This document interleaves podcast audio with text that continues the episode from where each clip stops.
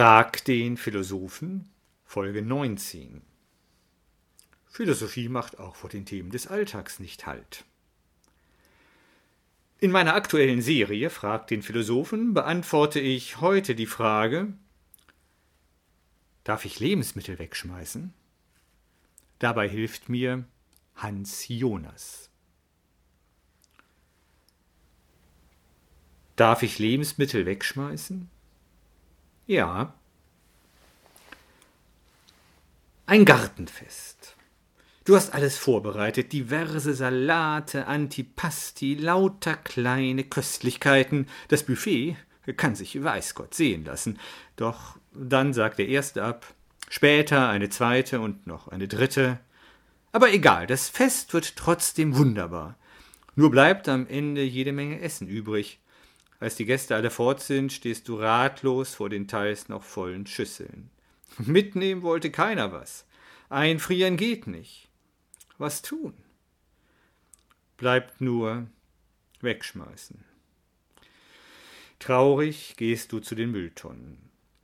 Traurig wegen all der Mühe, die du dir umsonst gemacht hast, traurig aber auch, weil du an die vielen Menschen denkst, die heute vielleicht nichts zu essen haben. Gräme dich nicht. Natürlich ist es schade um das gute Essen, aber Vorwürfe musst du dir nicht machen.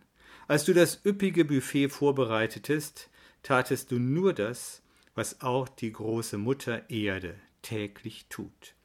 Du gabst mit vollen Händen, sehr viel mehr als nötig gewesen wäre. Du warst so verschwenderisch wie der Kirschbaum meines Gartens, der Jahr für Jahr viel mehr abwirft, als die Bewohner dieser Straße, einschließlich der Vögel, jemals essen könnten. Ja, Du folgtest einem wunderschönen Grundprinzip des Lebens, das da lautet, gutes Leben heißt mehr geben, als man nehmen muss. Und nicht nur das. Du befolgtest auch die Regeln der Ökonomie. Dauernd produzieren die Betriebe in der Landwirtschaft und Nahrungsmittelindustrie viel mehr, als der Markt verlangt. Überproduktion ist eingeplant, weil nur durch Massenproduktion der Preis für Lebensmittel klein gehalten werden kann. Herrschte Mangel, würden umgehend die Preise steigen. Dass der Bäcker abends jede Menge Brötchen in den Schredder steckt, ist die Folge davon, dass du seine Brötchen billig kaufen möchtest. Nichts scheint also falsch daran, reichlich Nahrungsmittel einzukaufen, auf die Gefahr hin, am Ende einiges wegzuschmeißen. Aber trotzdem nagen in dir die Gewissensbisse. Irgendetwas spürst du, irgendetwas stimmt hier nicht. Denn irgendwer, das ahnst du, Irgendwer zahlt am Ende drauf. Die Natur, die ausgebeutet wird, die Tiere, die umsonst geschlachtet werden, die ausgelockten Böden, aber auch die Hungerleidenden der Erde, deren Ackerflächen zu Weideland für Rinder umgewandelt wurden, die zuletzt als Bürgerfleisch in den Fastfood-Ketten landen. In der Tat, hier stimmt sehr vieles nicht. Das System, mit dem wir Nahrungsmittel produzieren, konsumieren und vermarkten, ist in seinem Kern falsch. Nicht der einzelne Konsument, sondern das System, das Lebensmittel zu industriell, zu industriell verfertigten Konsumgütern macht, mit denen an Börsen gehandelt und auf die spekuliert wird, führt dazu, dass in Deutschland 18 Millionen Tonnen Lebensmittel pro Jahr weggeworfen werden. Das wird sich nicht dadurch ändern, dass du keine Lebensmittel mehr wegwirfst. Eher änderst du etwas durch dein Konsumverhalten. Ja, es könnte an der Zeit sein, den ökologischen Imperativ anzuwenden, den der Philosoph Hans Jonas in seinem Buch Das Prinzip der Verantwortung 1979 formuliert hat. Zitat Handle so, dass die Wirkungen deiner Handlungen verträglich sind mit der Permanenz echten menschlichen Lebens auf Erden. Was das konkret bedeutet?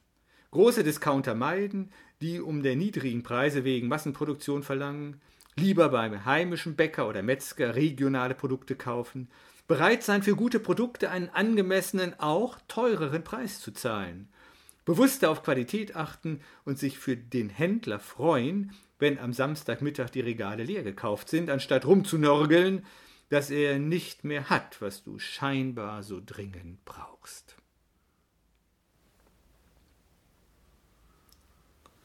Hans Jonas lebte von 1903 bis 1993. Er war ein gewissenhafter Mensch. Als Sohn einer jüdischen Fabrikantenfamilie sympathisierte er früh mit den Plänen zur Gründung eines Staates Israel in Palästina. Nachdem die Nazis an die Macht kamen, zog Jonas nach Jerusalem und kämpfte später in einer jüdischen Brigade mit den englischen Streitkräften gegen Deutschland. Seit den 1950er Jahren wandte er sich der philosophischen Ethik zu, in deren Zentrum er die Verantwortung des Menschen für seine Umwelt stellte.